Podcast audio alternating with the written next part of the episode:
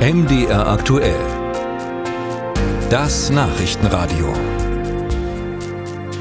Durfte die Bundesregierung Schulden einfach so vom einen Verwendungszweck zum anderen hin und her schieben? Darüber wird heute das Bundesverfassungsgericht urteilen. Das hat nämlich die Ampelkoalition zu Beginn ihrer Legislatur genauso gemacht, was sich die Kläger, die Unionsfraktion im Bundestag, vom Urteil erhoffen. Das bespreche ich gleich mit Matthias Mittelberg, stellvertretender Unionsfraktionsvorsitzender im Bundestag und Haushaltspolitiker. Vorher aber mal eine kurze Zusammenfassung, worüber heute genau entschieden wird. Das, worüber Karlsruhe heute entscheiden wird, klingt kompliziert, wird aber ganz praktische Folgen haben, wie in Zukunft Politik gemacht wird. Wie viel finanziellen Spielraum hat die Politik bei Krisen wie Corona und wie streng ist die Schuldenbremse auszulegen, die im Grundgesetz steht? Um diese Fragen geht es. Die Ampelkoalition hatte 60 Milliarden Euro für die Bewältigung der Corona-Krise zur Verfügung gestellt. Für die 60 Milliarden musste eine Ausnahme von der Schuldenbremse gemacht werden. Das ist in Notsituationen auch möglich. Das Geld wurde dann aber nicht mehr gebraucht. Die Ampelkoalition leitete es 2022 um in einen Sonderfonds Klimapolitik. Die Mittel sollen zum Beispiel für ökologische Gebäudesanierung oder neue Wasserstofftechnologien zur Verfügung stehen. Dagegen hat die CDU-CSU-Fraktion in Karlsruhe geklagt. Und die Frage ist nun, geht das so einfach, Gelder von der Corona-Krisenbewältigung zum Klimaschutz zu verschieben? Ja, und welche Tragweite kann denn dann jetzt ein Urteil haben? Darüber habe ich mit Matthias Mittelberg gesprochen, stellvertretender Unionsfraktionsvorsitzender im Bundestag. Ich grüße Sie. Ich grüße Sie. Herr Mittelberg, was genau erhoffen Sie sich eigentlich von dem Urteil, dass die Ampelregierung die 60 Milliarden wieder auftreiben muss? Also das Spannende ist eigentlich, dass wir mal äh, Klarstellung äh, bekommen vom Bundesverfassungsgericht, was sich eigentlich aus der Schuldenbremse des Grundgesetzes ableiten lässt. Also welche Konturen hat die, welche Grenzen hat die auch.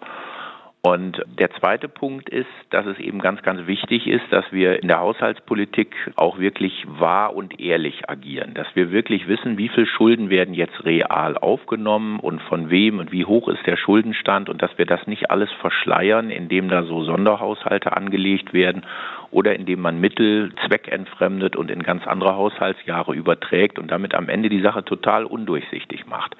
Und deswegen wird das Urteil grundlegend sein für die Haushaltspolitik in diesem Land und auch für die Auslegung der Schuldenbremse.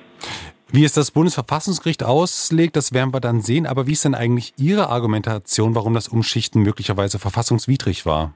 Ja, wir halten das für verfassungswidrig, weil erstens die Gelder inhaltlich zu anderen Zwecken eingesetzt äh, werden, als das eigentlich mal vom Bundestag so beschlossen war und außerdem werden sie in einem anderen Haushaltsjahr eingesetzt, als der Bundestag beschlossen hat. Und das geht unserer Meinung nach nicht.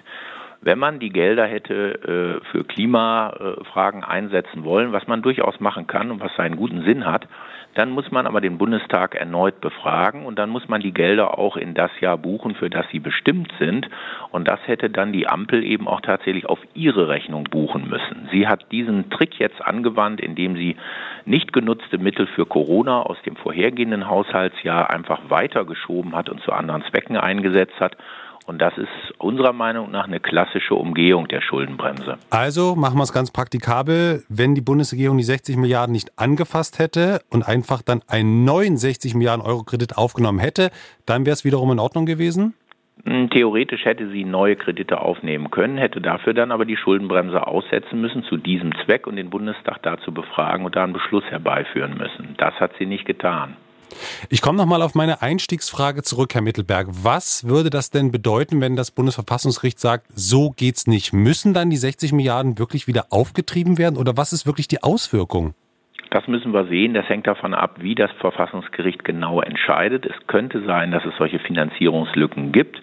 Das würde aber nicht dazu führen, dass man jetzt erstmal so Projekte ausfallen lassen muss, weil in dem Klima- und Transformationsfonds ist erstmal noch genug Geld drin. Das reicht noch für einige Zeit, aber perspektivisch müsste sich die Ampel dann ehrlich machen und ehrliche Haushaltspolitik betreiben. Und wenn sie dann zusätzliches Geld braucht, muss sie den Bundestag entsprechend um Genehmigung bitten.